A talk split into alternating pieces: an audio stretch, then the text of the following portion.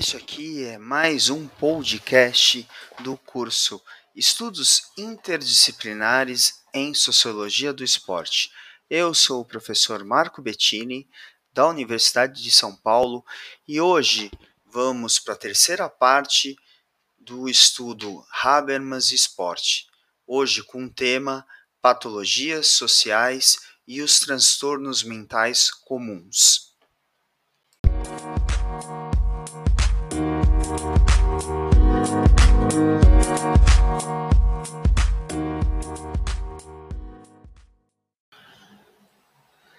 Este podcast teve por base um artigo publicado na Revista Brasileira de Qualidade de Vida, denominado Patologias Sociais e a Qualidade de Vida na Sociedade Moderna, tendo como autores eu, Marco Bettini, e Luiz Fernando Vitagliano.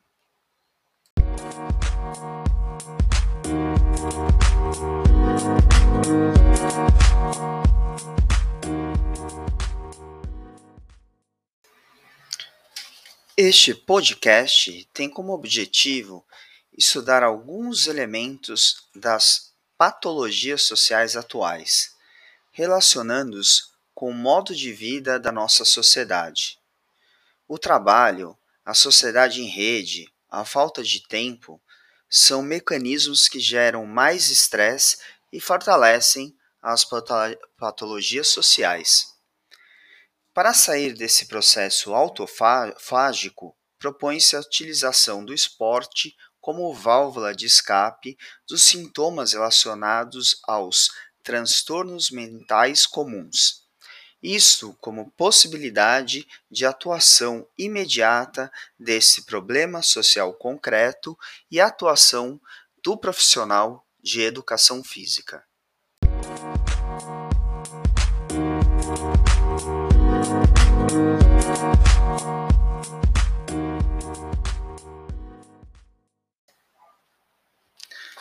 Patologias sociais.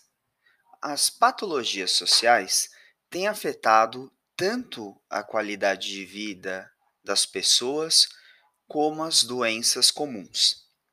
Entendemos como patologias sociais os processos de adoecimento que têm origem na rotina ou modo de vida da população, como discutido no primeiro podcast Habermas e Esporte.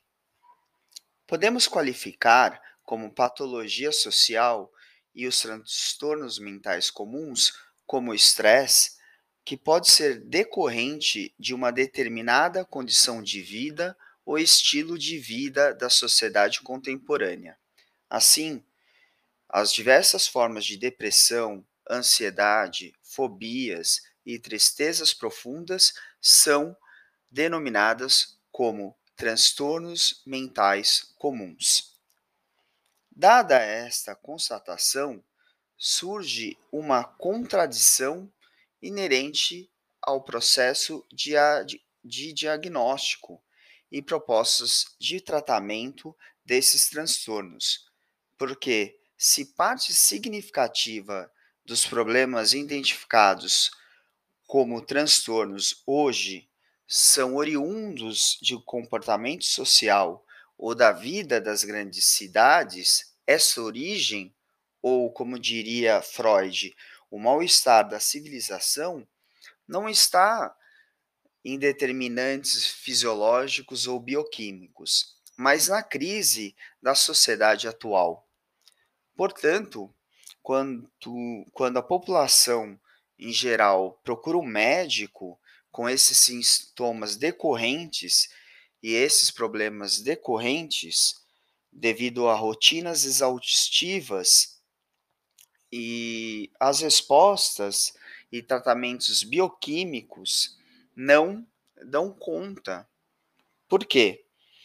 Porque o tratamento baseado em remédio agride ou vai nos sintomas desses problemas apresentados mas não acaba com suas causas, que têm origens sociais. Aí nós nos perguntamos: se o problema é social, por que o tratamento é bioquímico?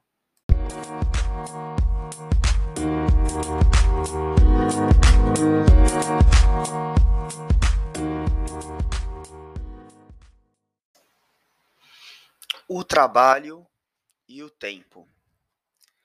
O mundo do trabalho interfere na saúde das pessoas. Os diversos estudos sobre a fadiga mostram que há um ajuste fisiológico do ser humano e os equipamentos da fábrica.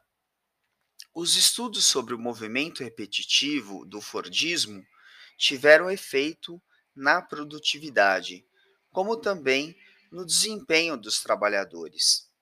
Basta atentar para os casos de lesões por esforço repetitivo, que passaram a fazer parte das doenças relacionadas ao trabalho. A rotina é um movimento involuntário e tão sutil que seus efeitos são sentidos apenas ao longo dos anos. Uma rotina mal formada não acompanha a evolução do desgaste do corpo. Sem o adequado acompanhamento biofísico, causa sequelas incuráveis. Nos anos de 1920 e 1930, várias experiências foram registradas para avaliar o desempenho de trabalhadores no chão de fábrica. São as famosas experiências de Hawthorne. Nessas experiências, os pesquisadores se perguntavam: a luz tem efeito na produtividade? A divisão do espaço interfere na produção? O comando faz diferença? Independente da importância que esses estudos tiveram para o cálculo da fadiga e da produtividade, os teóricos chegaram à conclusão de que os fatores psicológicos são mais importantes que os fisiológicos na produtividade do trabalho. Hoje, no século XXI, o problema é mais complexo, pois além do desgaste físico, temos o desgaste mental.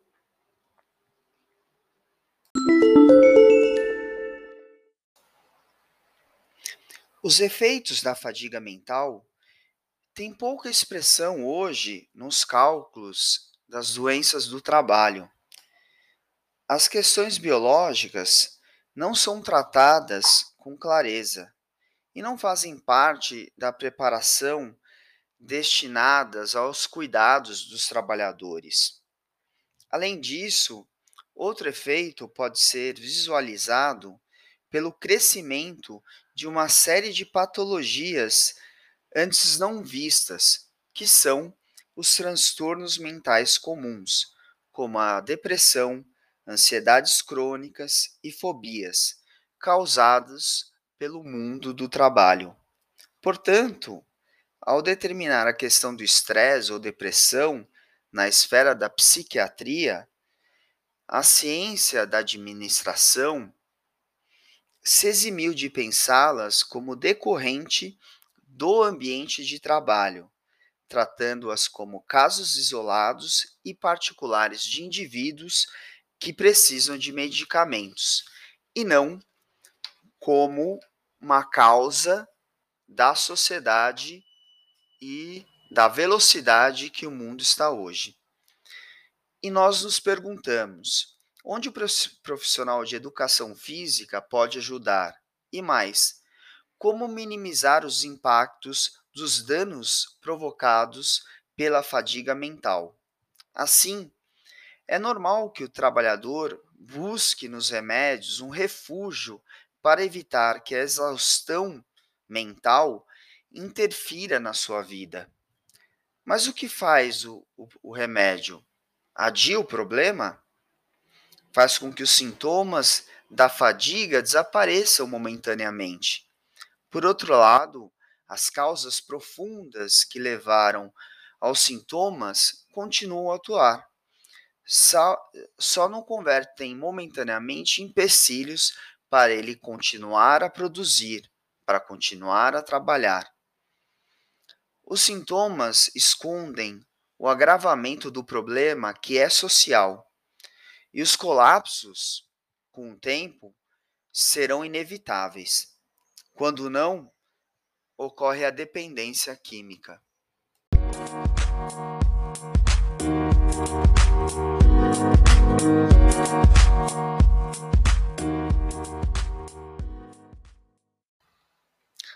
Paradigma do trabalho e a cultura. O trabalho estabelece padrões, organiza pensamentos, invade a vida cotidiana de forma a interferir na cultura. Hoje, com os smartphones, as pessoas não sabem quando estão trabalhando e quando não estão. Hoje, mais que nunca, o trabalho disciplina todos os tempos da vida. E esse uso do tempo vai para além das horas do trabalho em si. Thompson tem um artigo importante sobre tempo, disciplina de trabalho e o capitalismo, onde discute o uso do tempo pelo trabalhador e a sua disciplina e o que acontece na vida desse trabalhador. A disciplina com que se entrega o trabalhador apresenta consequência, mas também o uso que se faz do tempo é fundamental para discutir a qualidade de vida. E nesse tempo, temos que pensar numa esfera macro. Quanto tempo passa-se no trânsito para ir ao trabalho? Quanto tempo se tem para dormir? Quanto tempo se tem para dedicar a um lazer? E quanto tempo se trabalha de fato, não só no período que se está trabalhando, mas todas as interferências que o trabalho tem na rotina de vida dessa pessoa. Se o trabalho induz ao uso disciplinado e ocorre em todos os tempos da vida, por que não acreditar que nos poucos momentos de lazer as pessoas tornam o seu lazer disciplinador. Pode-se pensar que o trabalho disciplina a vida, ocorrendo aí uma perda de identidade e liberdade, que seria aí do mundo da vida, pelo processo de burocratização que acompanha e permitiria o desenvolvimento das pessoas, perdendo aí a sociabilidade espontânea. Primeiro, o trabalho degenerava o corpo, agora degenera o espírito.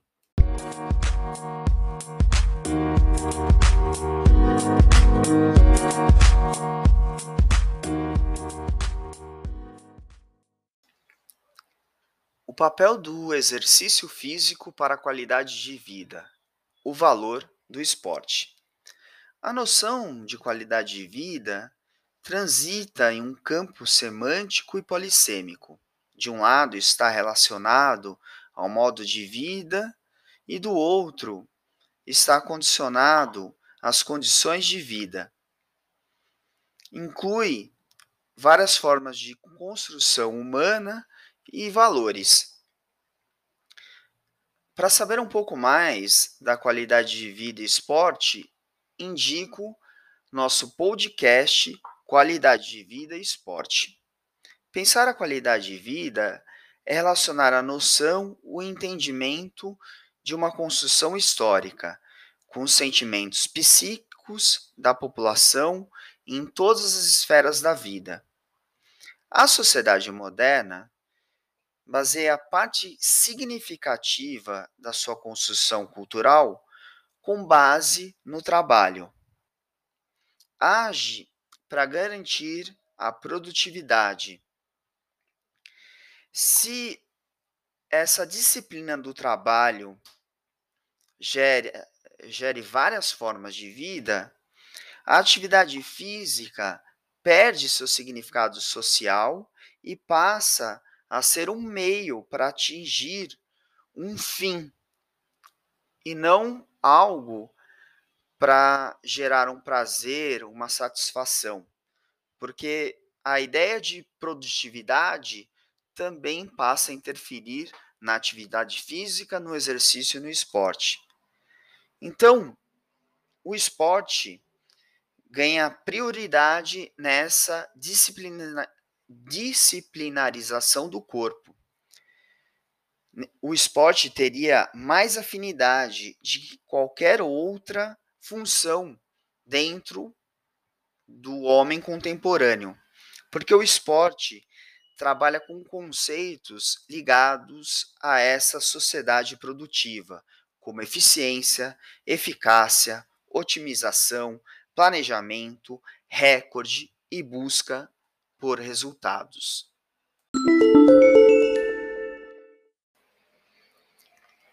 Dentro desse contexto, pergunta-se: há uma saída? Há um outro esporte possível? Qual o esporte? Como as pessoas praticam as modalidades esportivas? As pessoas saudáveis que praticam algum tipo de modalidade esportiva, ainda que sem o padrão competitivo, afirma-se que se afastam os males atuais, como obesidade, hipertensão, problema cardiovasculares e o estresse. Porém, afirmamos aqui, se a pessoa continua praticando esporte da maneira disciplinadora, igual vive-se no mundo do trabalho, os efeitos não são tão importantes quanto se ela, pessoa, trabalhasse de uma maneira uh, mais uh, ampla, em que aproveitasse as várias manifestações esportivas. Fica claro nas, nas questões aqui levantadas que o esporte pode ser praticado como mero discurso, reproduzindo o aspecto disciplinante da sociedade, ou até mesmo sendo utilizado como estratégia de ação frente às patologias sociais e os transtornos mentais comuns, transformando as condições de vida que somos submetidos em uma sociedade altamente disciplinar. Pode-se, portanto, utilizar como estratégia essa visão do esporte como algo útil que traz benefícios práticos na vida das pessoas.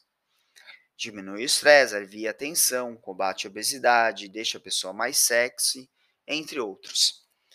Para conseguir nessas intervenções aliviar as patologias sociais. Neste caso, propõe-se não somente uma atitude de praticar as modalidades esportivas ou exercícios, mas voltar essas ações com os objetivos da qualidade de vida. Mais do que promover práticas esportivas, deve-se estruturar os objetivos da prática, afastando o modelo de performances, incorporando o modelo de vida boa.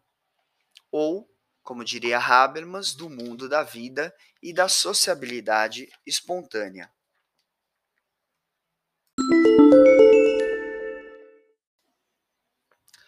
A prática esportiva se apresenta então como uma dessas possibilidades, pois o esporte é um fenômeno social que, além de incentivar a atividade física, promove a interação social influencia no relacionamento dos participantes. É a sociabilidade espontânea. Mas não toda atividade esportiva. Seria uma atividade esportiva em que os profissionais de educação física trabalhariam com um modelo de, de outras formas de manifestação do esporte que teriam mais elementos de autoestima, integração e identificação. Para quem quiser entender mais sobre esses elementos do esporte, convido a ouvir o podcast Manifestações do Esporte Contemporâneo.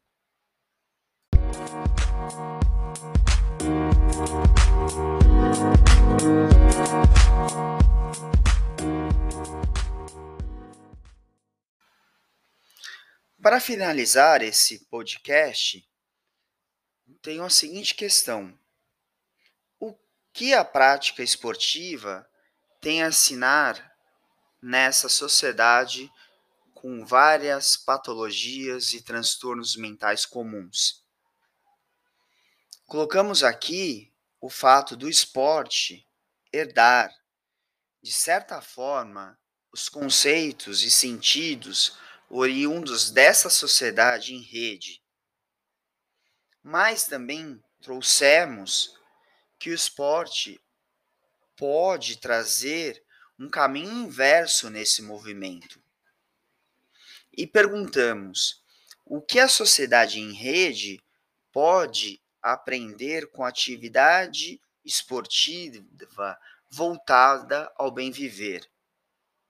O esporte torna-se, dentro desse contexto, de uma cultura de bem viver, de sociabilidade espontânea, um grande aliado contra as patologias sociais e os transtornos mentais comuns. O esporte tornar-se-ia, então, uma reconciliação desse homem do mundo da vida versus esse homem vinculados ao sistema poder e sistema dinheiro. Trabalhar com essas questões do esporte qualidade de vida pode ser um excelente aliado na prevenção das patologias sociais contemporâneas. Enquanto não podemos compreender como melhorar essa sociedade que cultiva os transtornos mentais comuns como meros desvios individuais e não como problema social de saúde coletiva que deve ser tratado com zelo por nossa sociedade e por nossos governantes.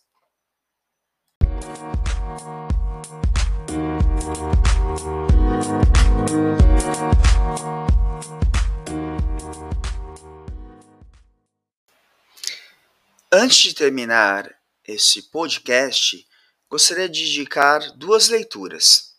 A primeira, escrito por mim, pelo professor Gutierrez e pelo professor Marx, intitulado Qualidade de Vida como Objeto de Estudo Polissêmico: Contribuições da Educação Física e do Esporte, publicado na Revista Brasileira de Qualidade de Vida. O outro trabalho é de Lurdemir, denominado Desigualdade de Classe, Gênero e Saúde Mental das Cidades, publicado na revista Physis, Revistas, Revista de Saúde Coletiva, de em 2008. Boa leitura.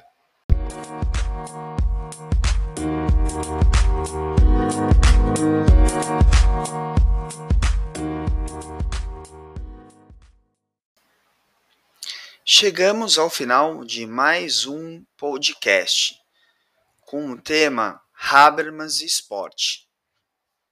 Eu sou o professor Marco Bettini e este é mais um podcast do curso Estudos Interdisciplinares em Sociologia do Esporte. Nos vemos no próximo podcast. Até lá!